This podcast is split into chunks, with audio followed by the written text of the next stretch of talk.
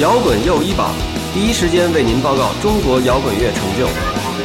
有一说一，我是齐又一，这里是摇滚又一榜。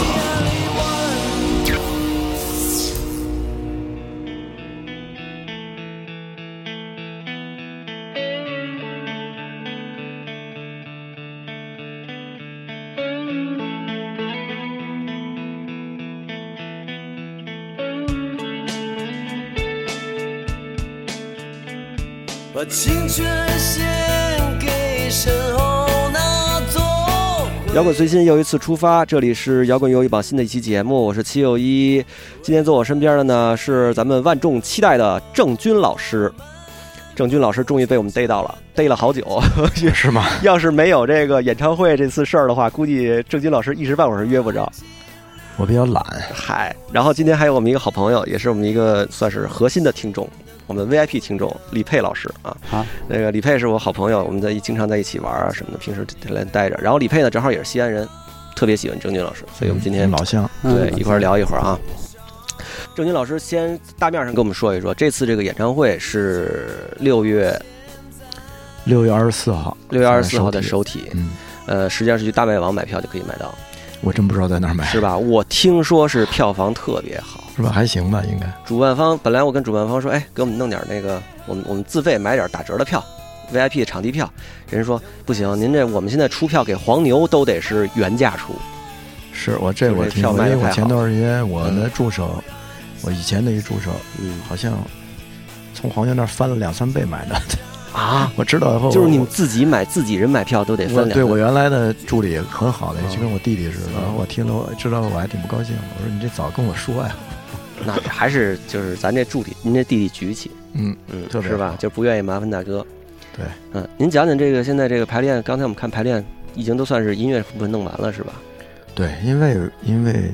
演出是熟练工种，嗯主要是要设计一些这个演唱会跟平常的演出还不还是不太一样，嗯所以准备的比较细一些，然后各种曲目啊，呃，然后一些编排，嗯，因为平时演出可能演个四五首顶头了，嗯，没有，有时候大概八九首、十首是就是音乐节嘛。音乐节，有时候演高兴了可能就啊，就也十高兴首了，多来点差不啊，就不计较演出费多。对 了。对对 对，就是图个高兴嗯嘛。嗯嗯，呃，所以排练的时候，实际上带着大概八九首歌的量去演出。没有，我们，排练的时候其实有时候排的挺多的，嗯呃，因为因为这是一个很快乐的事情，嗯，自好己玩排儿的时候好玩儿。，啊嗯对，然后我们就不一定为了演出，有的时候，嗯呃，排个十几二十首吧，嗯然后有的时候演出的时候会换着演，嗯。所以这次这个演唱会肯定是会有一些地方是要特别的安排一下，跟以前的正常我们在比如音乐节啊或对者对对走学的时候看到演出应该有是些不一样歌的，从来都没演过，几乎，嗯嗯，很比少。如说，呢，比如像什么简单粗暴这种歌嗯就很少演，因为嗯，因为它太简单粗暴了，嗯所以一般不太容易演。哎，郑老师，您说像什么《回到拉萨》这种歌，我估计您唱了得有，这是什么演出都得唱，大演出、呃小没有演出吧都得很唱，其实很多时候演出不不演这首歌的，是吗？那是不是得跟人特别强调啊？说我们这次演出不演《回到拉萨》啊没有很很多人其实很好，他们就让我自己决定 吧，演什嗯么。所以呢，其实是演一这种参加一般的演出，音乐节什么的演出，其实大多是比较燥的，嗯因为音乐节的那种环境状态，嗯大家是比较嗨的，要燥起来，所以很少有机会演那些慢歌，嗯。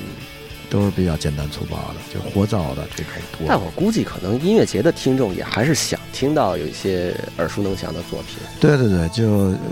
就慢歌会唱个灰姑娘啥的，嗯别的基本上从来都不主唱。要是唱《灰姑娘》歇歇嗓子。 对对对，歇歇嗓子。 嗯啊、像我们现在，但是我们演唱会排练呢，就安排的就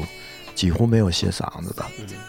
就是最后全是硬踩。是您这个好家伙，这今天排练完了，这嗓子就已经都哑成这今样，天我们连续大概整了四个小时，整四个小时。是，这反正工作量比较大，那不好意思啊，还得陪我们聊天儿没。事儿，没事儿，这也都习惯了。嗯，我觉得因为恰好也是安排在这会儿，我们要之前踩呢，反而也不好，还影响没你事儿，排挺练，嗯好的，问题不大，因为我们都习惯了。是吧？秦老师，你什么时候带我去看演出啊？哦，最近我很忙，我要做摇滚又一榜，什么演出比较值得一看呢、这种事情不要问我，去听摇滚又一榜。这次的演唱会叫私奔，是原来是想叫什么？我听说是说，原来是另外一个名字原。来想叫自由世界，为什么不能叫自由世界呢？他们不让叫，不知道为什么，哦，就是报批问题。各种原因不知道哦。自由世界这词儿我觉得嗯挺好的，但是呢，他们就告诉说这个不行，嗯嗯说那还有别的名字吧。我说那你就私奔吧，嗯，因为本来是想说私奔到自由世界其实是一个意思， 啊，一个是意吧？思其实是是一个意思。私奔私奔比较那个不光明正大一点，自由好像有点光明正大。呃嗯，对啊，但是呢，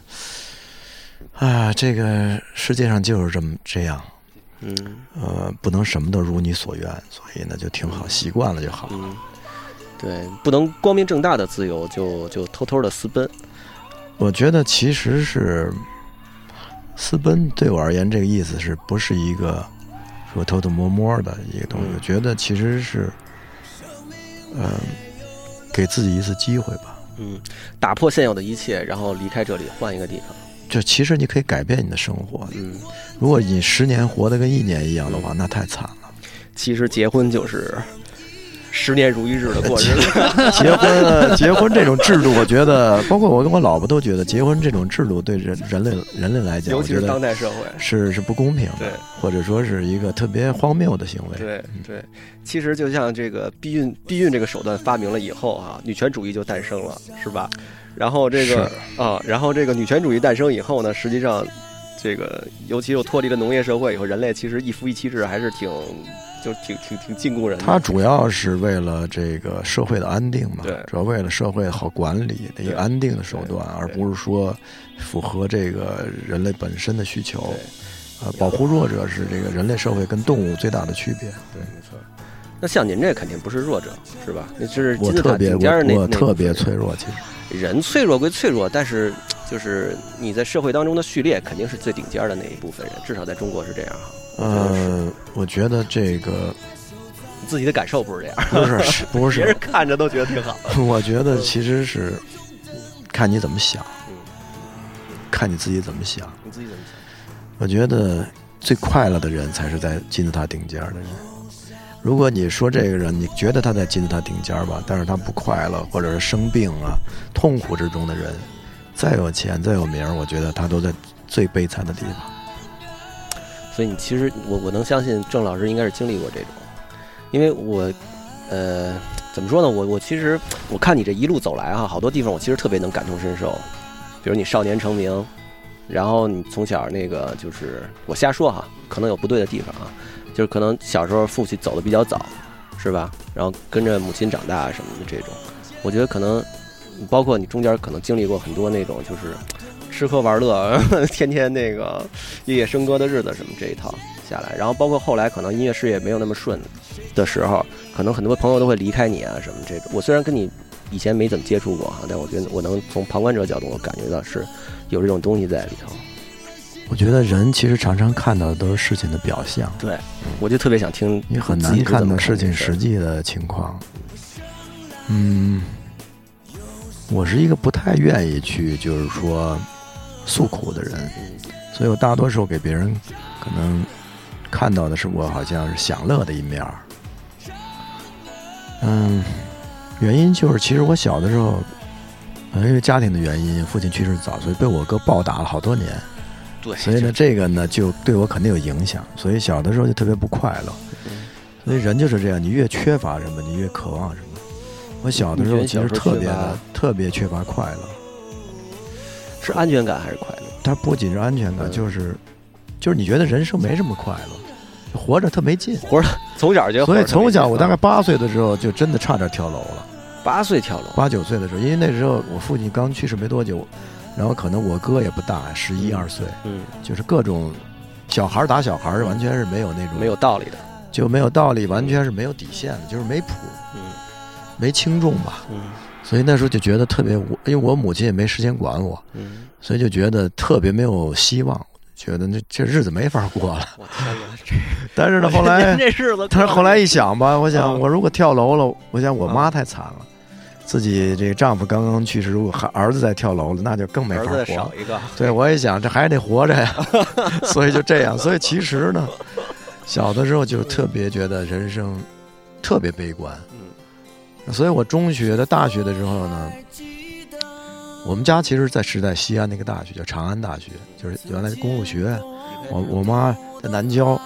我妈妈是那儿老师，所以其实我妈妈特别想让我上那个大学，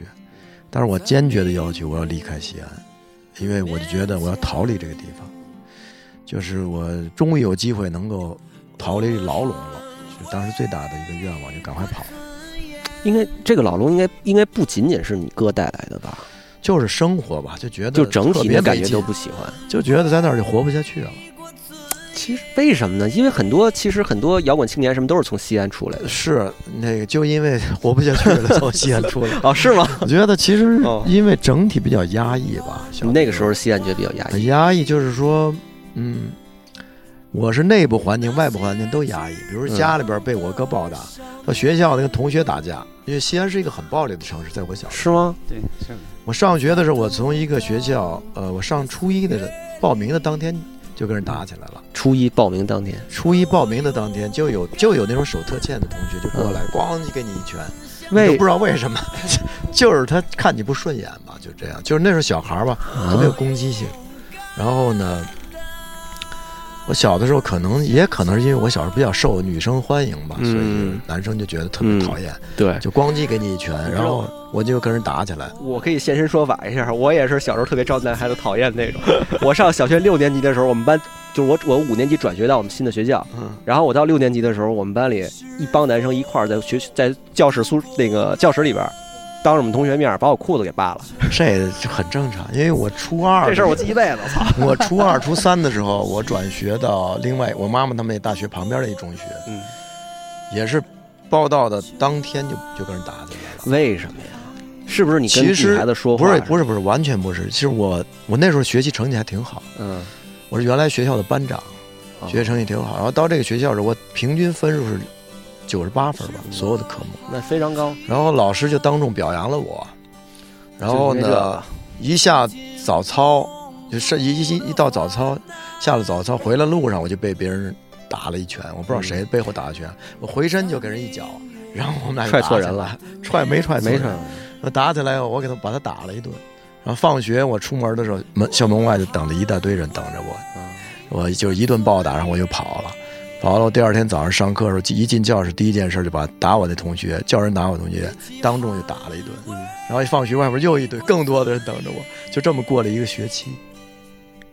那这为什么呢？什么道理？啊为什么他你现就是在这种文化？啊？就西北人这种就性刚烈、好诉讼，这是陕《长安志》上写的，说性刚烈好诉讼，性刚烈好诉讼，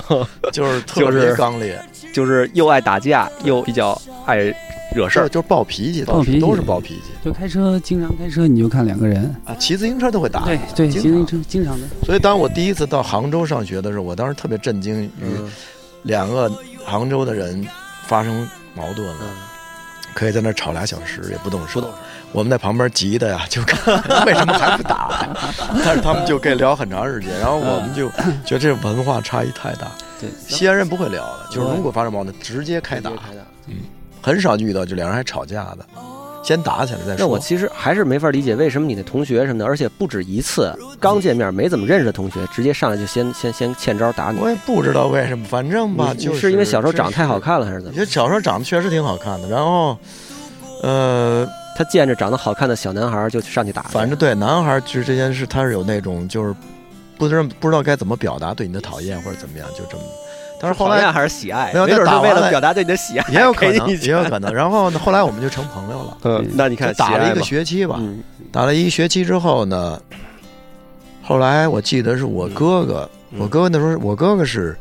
上大学是上的中国那个警察学大学刑警学院嗯第一期毕业生，我哥哥当时还是学校三打队的，嗯，那回来的时候大学三打大学的时候，然后回来以后就放假回来穿一身警服，那是蓝色的警服那时候。然后呢，我跟我哥哥说了被人暴打了，然后我哥哥就带着我去学校，穿着警服去。穿着警嗯服去，那然后在牛逼路大了上就碰到打我那个人了，嗯，叫就是就是一个我们学校可能田径队的又高又壮打我那人。我我哥说，我哥这我那时候觉得哥还是特别好的一件事儿。我哥是说是他吗？我说是他。我哥过去给那哥们儿当众打得鼻青脸肿，然后呢，他一看穿着警服也不敢还手啊。他他他也还不了手，还手我哥也没我哥那用时 候是，我哥那时候是可以原地后空翻那种，然后脚能放到我脑袋上的那种。嗯那打完以后，后来再回学校，他们不打我了，嗯，就成朋友您了，这学校一霸了，也不是学校一把就成朋友了吧。嗯后来呢，就再上高一了以后呢，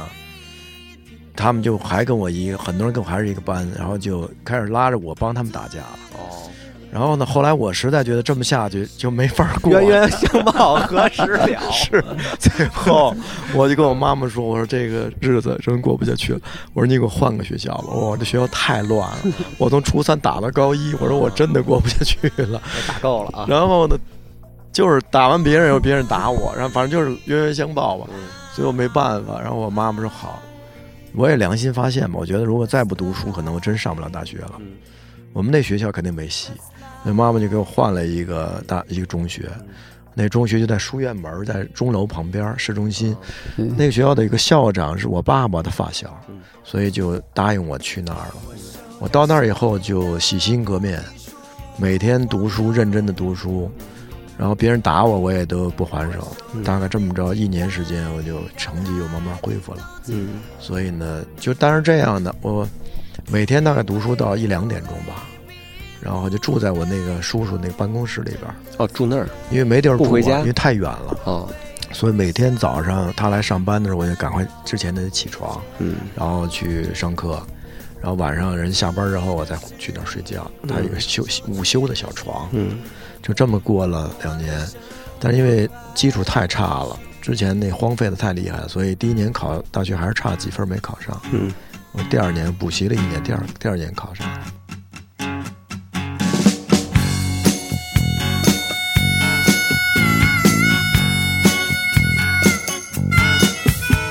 他撕了冰霜，他让你摸不着方向。其实他心里寂寞难当，充满欢乐梦想。有一天我们相遇，孤独的心被揪起。面对他的疯狂，我不知是该高兴还是惊慌。一段尴尬的沉默，我说你要做点什么？他突然紧抱住我说，啊哈，已经顾不了太多，因为我的爱赤裸裸。我的爱呀，赤裸裸，你让我身不由己的狂热。我的爱，啊赤裸裸，我的爱呀，赤裸裸，你不能让我再寂寞。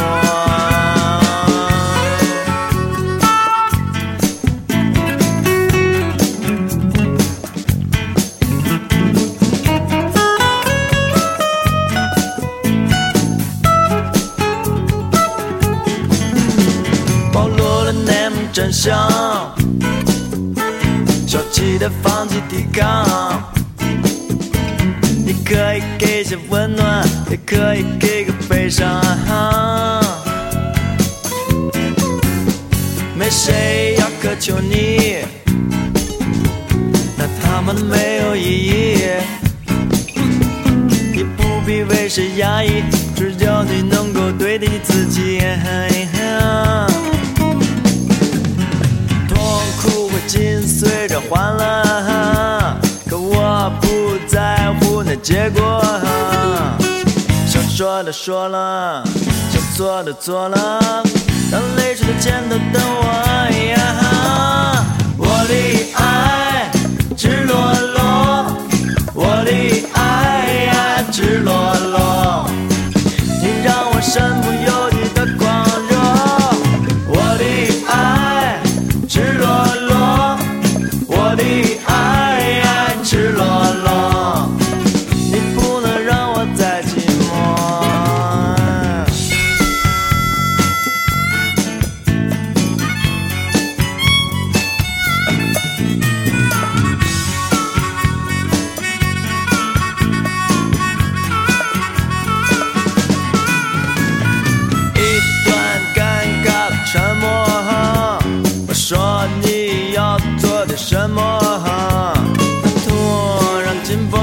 说，啊哈，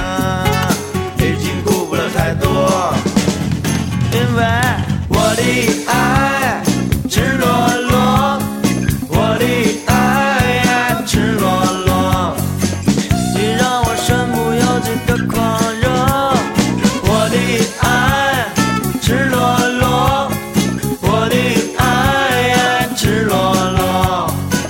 你不能让我再寂寞，我的爱赤裸裸，我的爱赤裸裸，你不能让我再寂寞。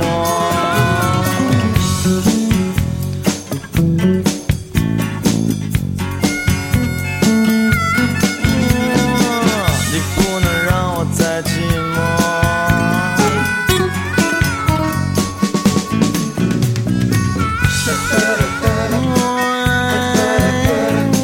你不能让我再寂寞。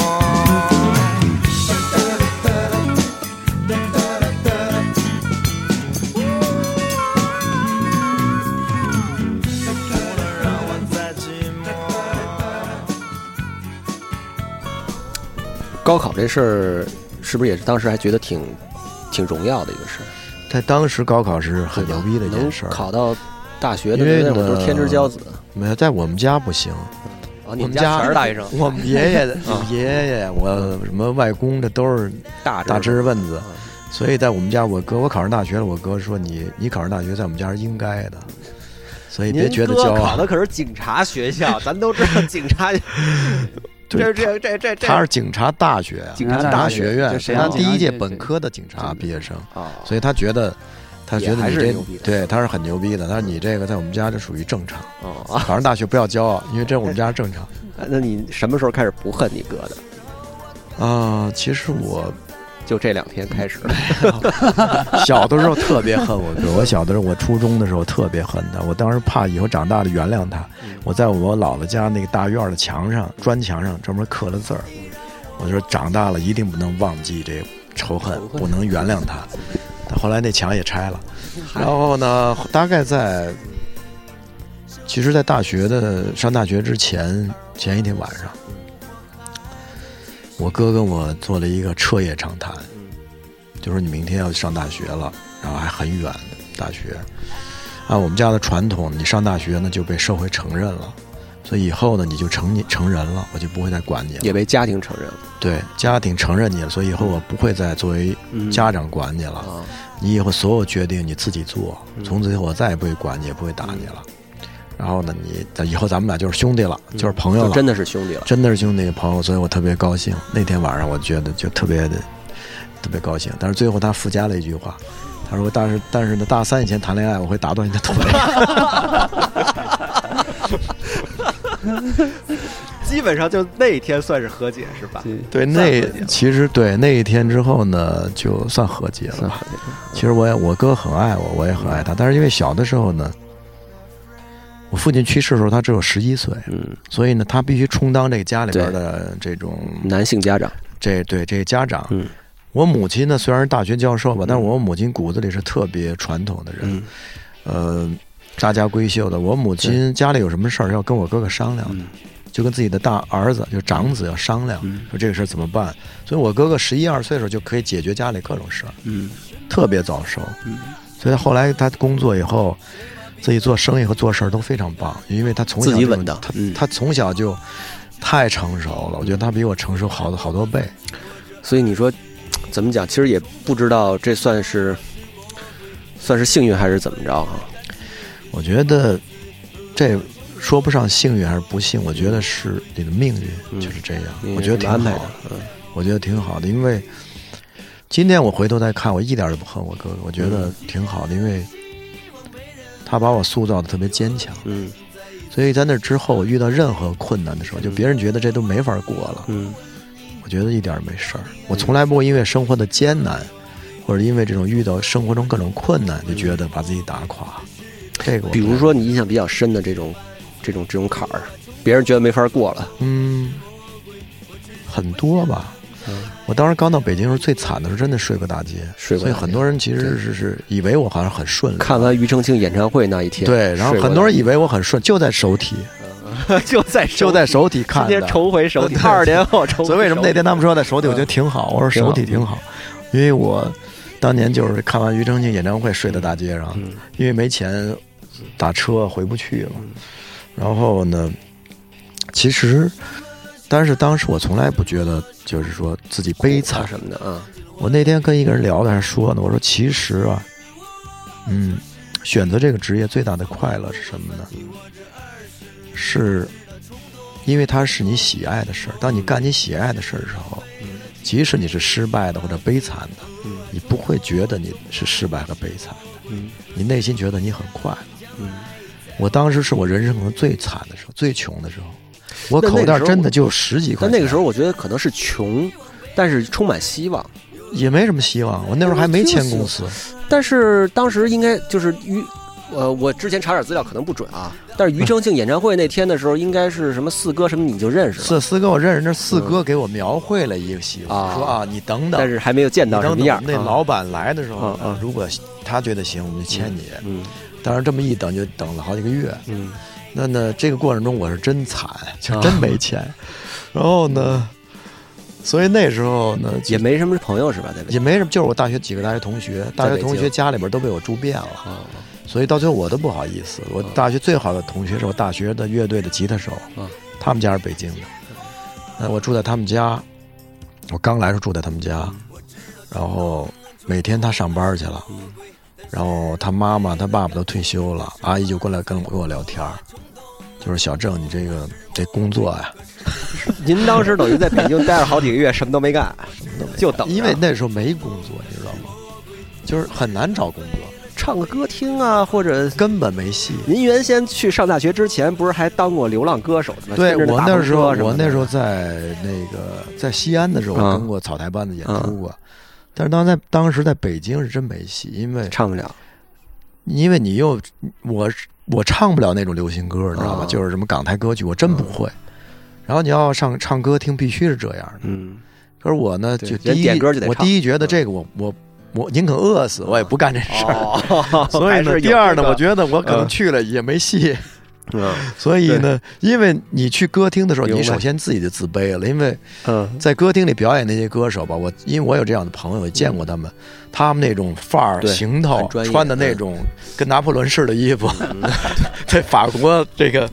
法国这个龙骑兵的衣服，那会儿什么阿欢、阿英啊，也已经都 在对，在然线然上后了吧，然后那个嗯就是头发一丝不乱，嗯就是给自己能捯饬的特别好嗯的，这样才能在夜总会、和嗯歌厅唱歌的，然后得那种做有特有做派的那样。所以我为什么当时看 Nirvana 特别有感触呢嗯？Nirvana 那个那个那几个人当时那个 grunge 破的院形嗯山象，的哈，就是我的真实写照。哦，我当时的破衣烂衫是天然破的那种，并不是学人家的哦样子，真的不是我的球鞋前面有个洞，是因为穿破了，真买不起。然后牛仔裤是又脏 又破的，那种那种，所以我那时候都惨到什么地步？我第一次见我老板的时候，红星的老板的时候，他住在那个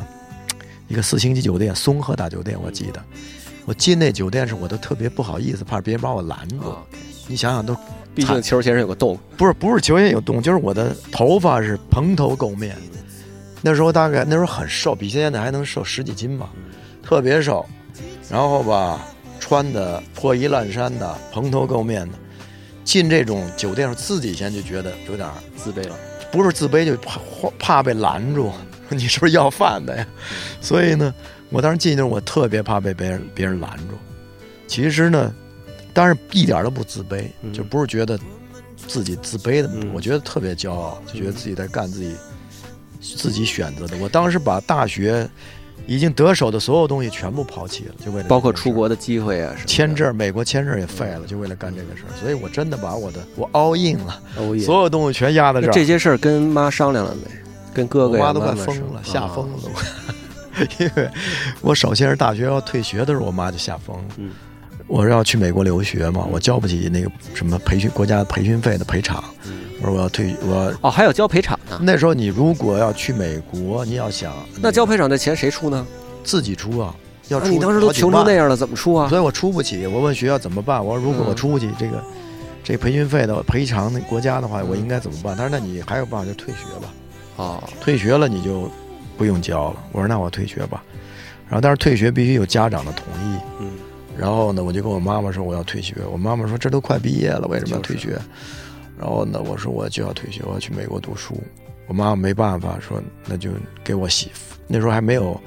那是那是发电报给学校说与家长，因为家里边经济条件不好，所以要求退学。我跟你说，我我我不知道您怎么想啊。如果让我回头再选一次，我当年年轻时候可能这么干，但是我后来一定后悔。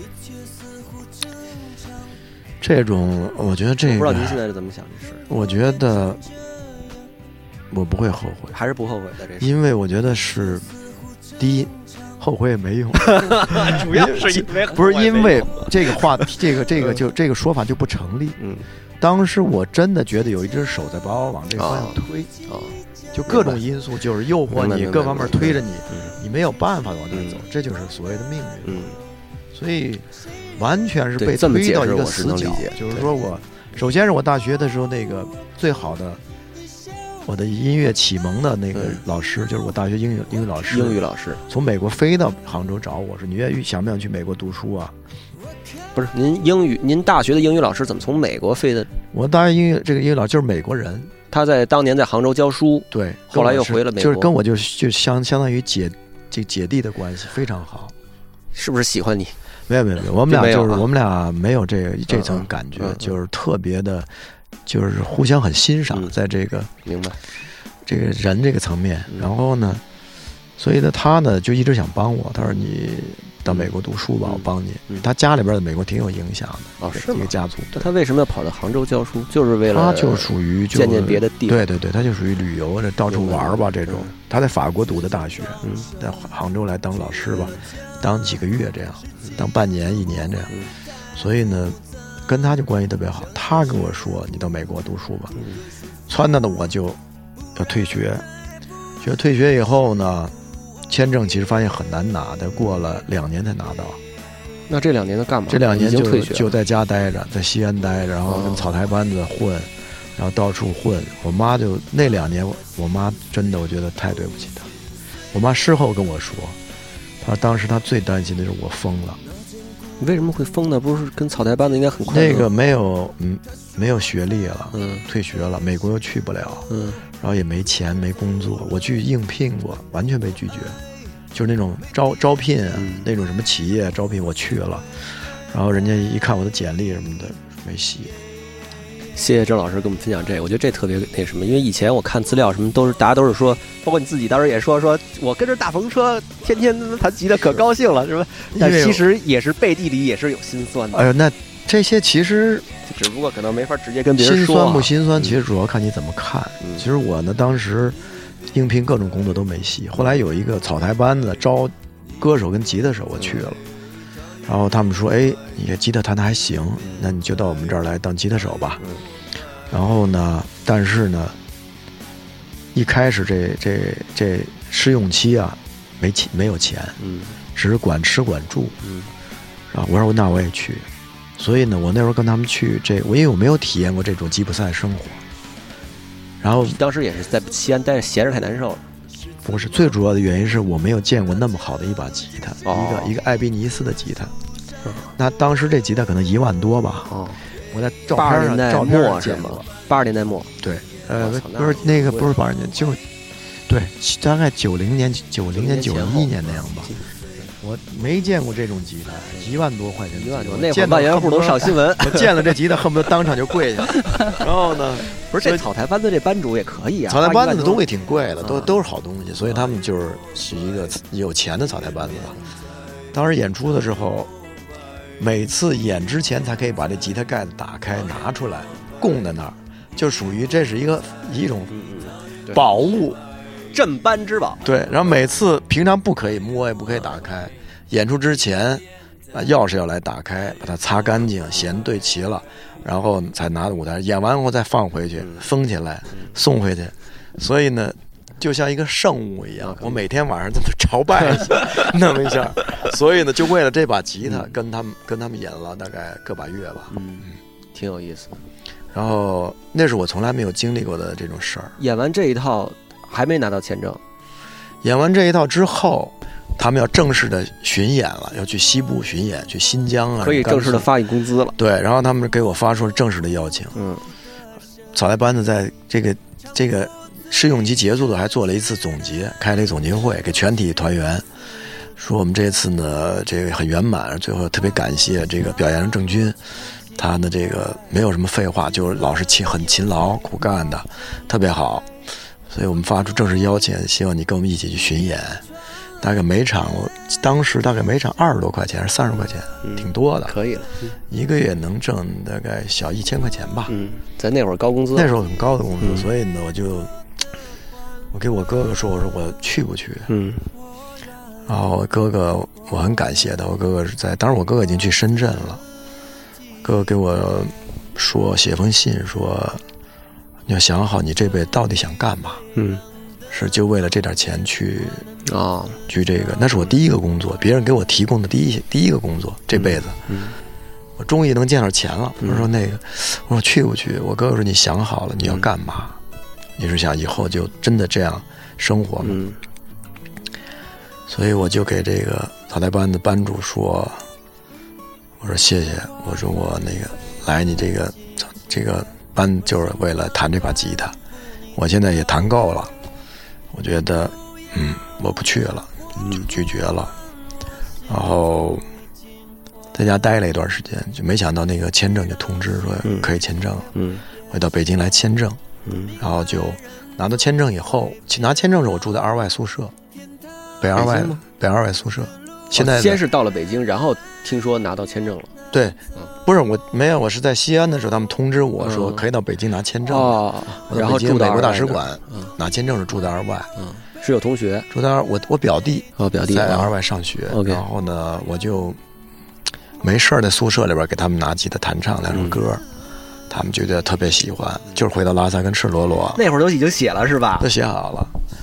然后那您呢先讲，讲完了这我得记一下，待会儿把这个把这怎哦然么后写的再讲呢讲。，我第一次演回到拉萨，其实是在二外，嗯二外的学生那种晚会吧。然后我上去拿吉他弹唱的时候，全场就沸腾了。那肯定啊，然后呢，嗯，那是我第一次演演这个，然后就有一个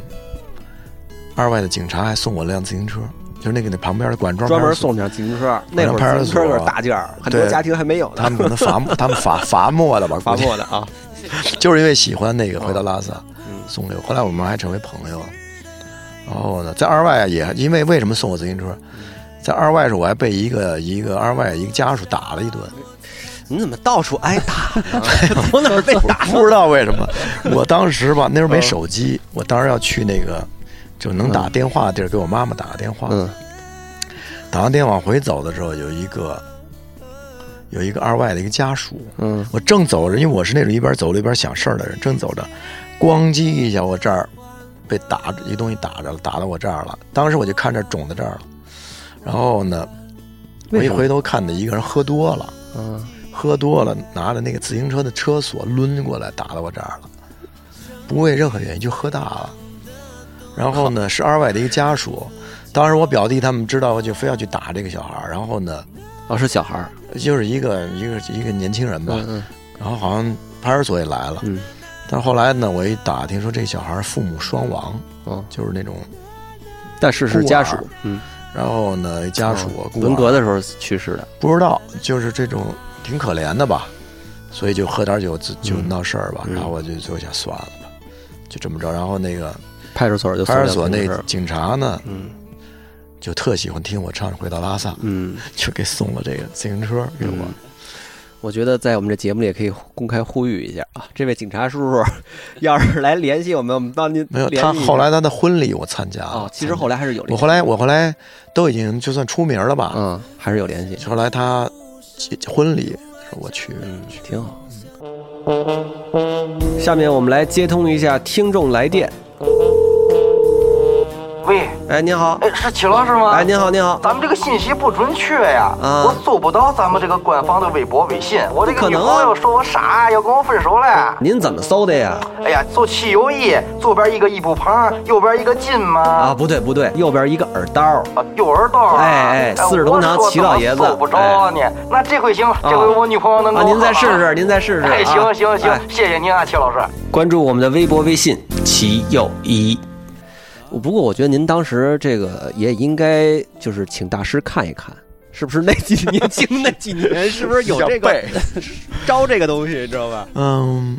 你想咱们这儿坐着这么多人哈，哪一个也没说说这么多飞来横祸的啊嗯，我觉得可能还是是这样吧。嗯？后来我觉得这个，我觉得得这个世界是很公平的。很公平，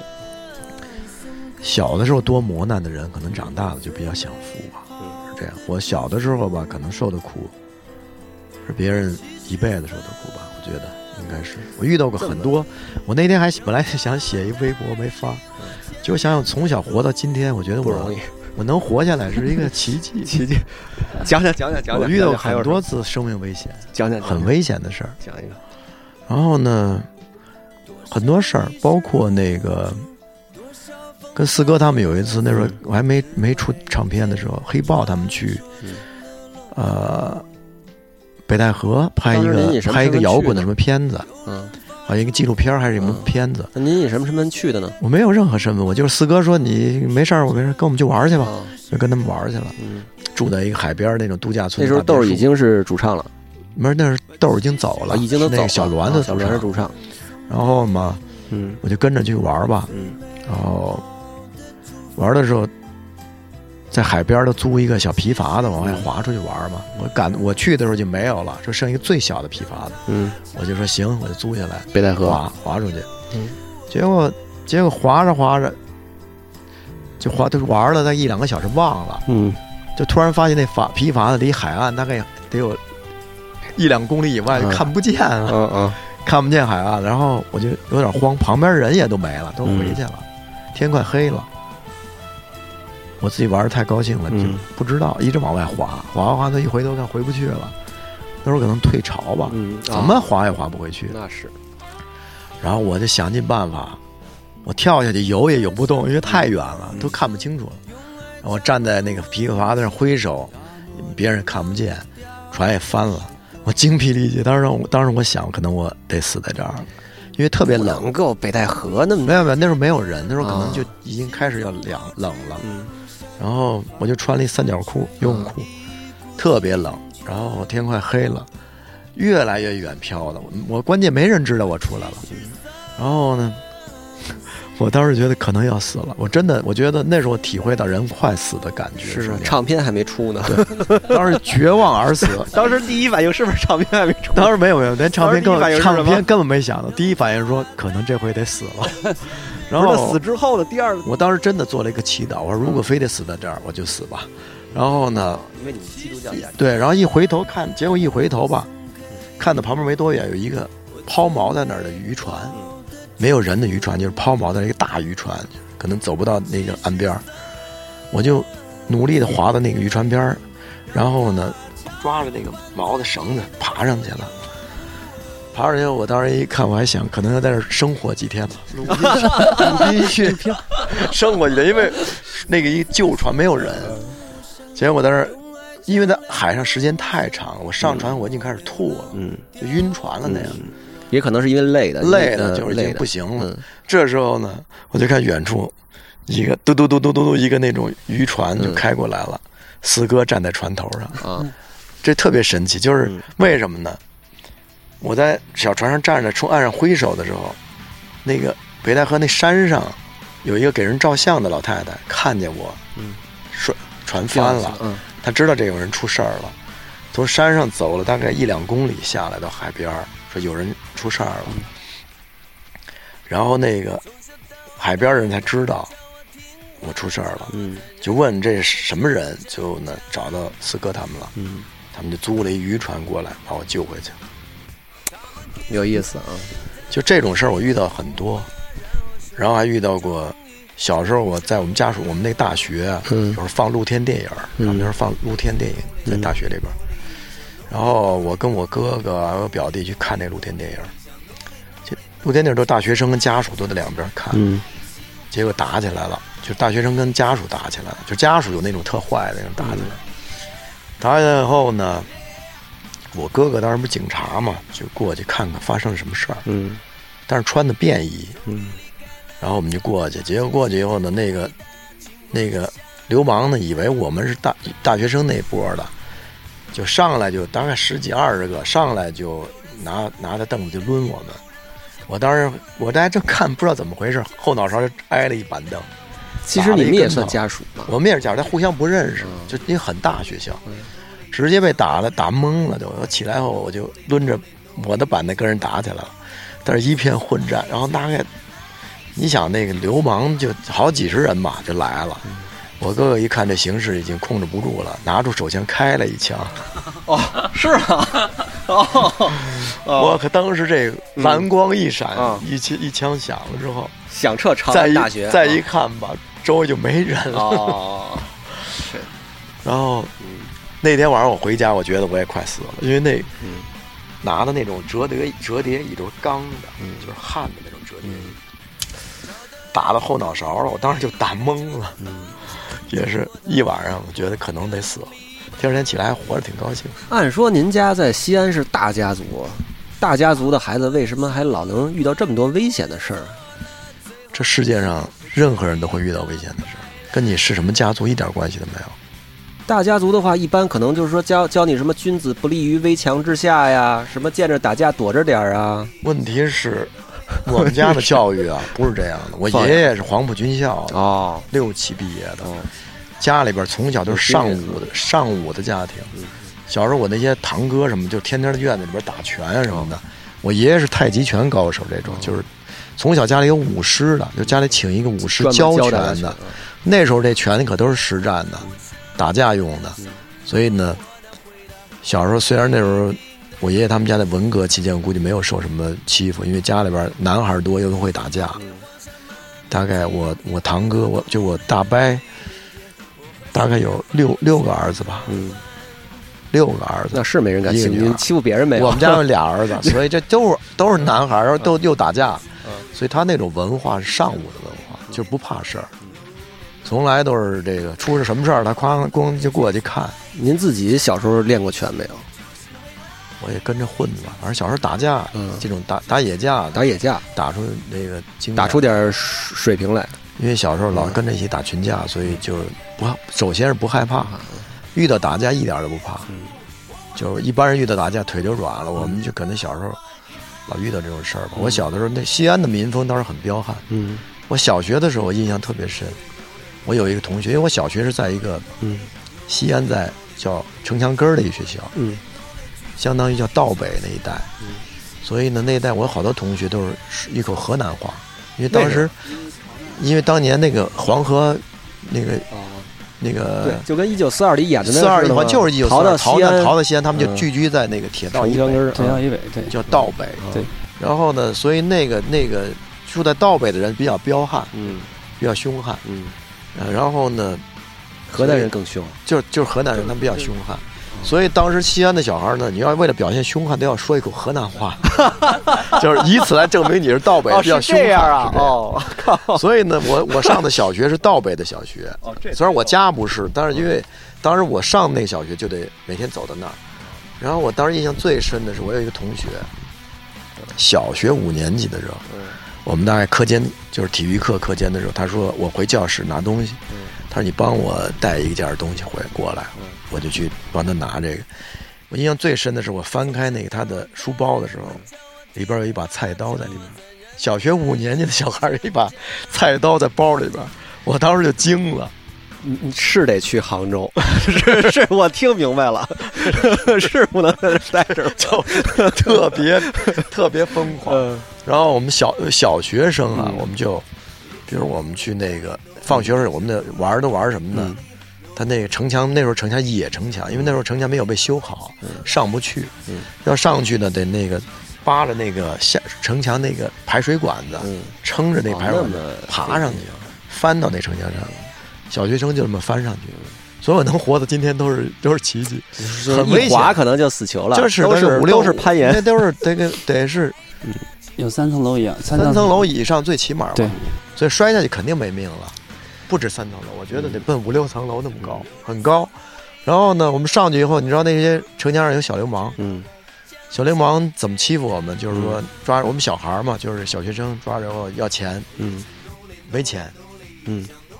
把你的一只脚抓住，整个人放在城墙外头。我靠， 这你们玩的也太野了， 哎呀，所以你知道这我能，活下来是他妈有点不容易。然后呢，嗯，把一个同学抓住脚那就那放会在儿那外头有没有出事儿的呀？呃，我不知道，但是我们那你次周围没出事儿，嗯，但我听说的各种出事儿多了。是吧？同周围同学什么的然后有呢出事儿的，啊我那同我同学特牛，有一嗯同学小小学生，嗯就跟对方说，拿河南话说，我哥哥谁谁谁，嗯你知道吗？对方一听，立马就特客气，嗯，然后说那那那个咱这是老乡 啊，呃那没事儿了，就走，让我们走了。 嗯所以呢，其实是那时候的民风是，嗯小孩儿是绝对是野蛮生长，嗯所以很有意思彪悍。小的时候这种经历太多，所以说很坚强，嗯，不怕事儿。现在是的小孩儿，我觉得，我就是我个人觉得都太脆弱了。那肯定啊，对我们后来就不怎么打架了，其 实。是嗯小时候我其实是个特别热爱和平的人。所以，那你扎个扎个，你教他要教他练拳什么之类，或者让他杰练克这种，杰克，我其实对他是一个也是个特别嗯。和平的小孩，那别人肯欺负定他，啊他不知道该怎么那办。现在的孩子都不崇后来尚送打他架了送他学跆拳道去了，哦，还是要学一点儿。因为我觉得男孩子嗯你要热爱和平，但是你要也能打架。，对，如果有心人里得欺有负底我们家当时的家训是这样的，永远不要去欺负别人。嗯当然，别人要欺负你，也也要让他知道这不是一件容易的事儿，明白，就是不要惹事儿，但也不要怕事儿。明白，明白。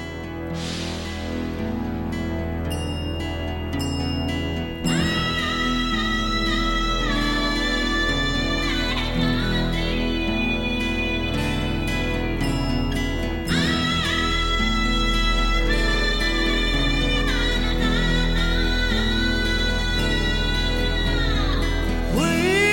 到拉萨，回到了布达拉。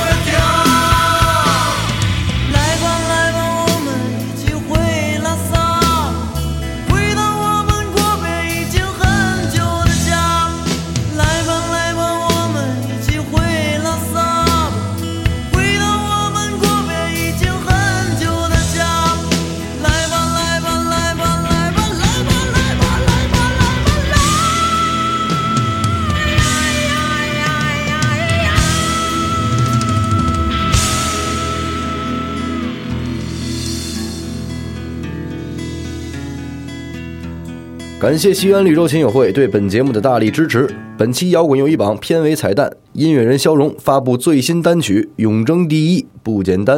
永争第一不简单。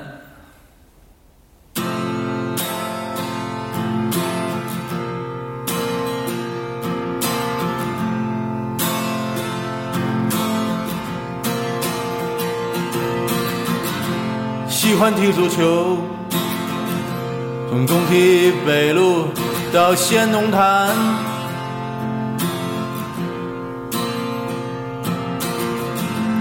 一直带着球，总是追随着下一顿午餐。北京国安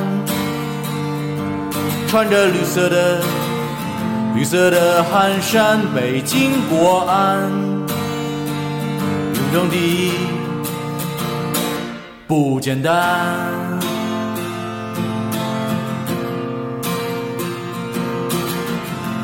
不必抬着头，也不必因失去而遗憾。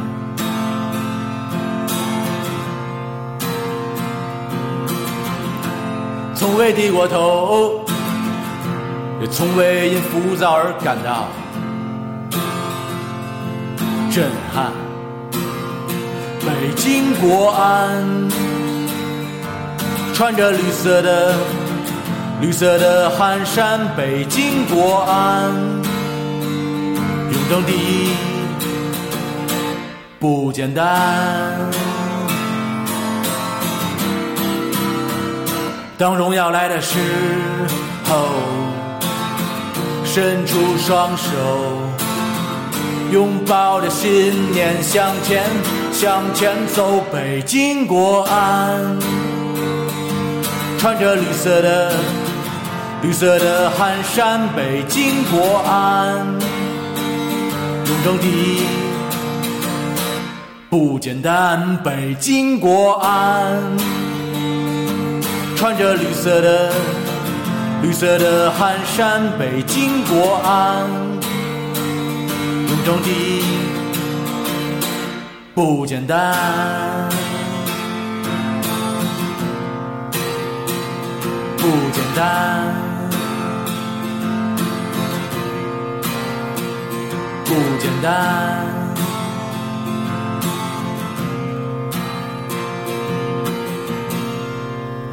北京国安永争第一，不简单。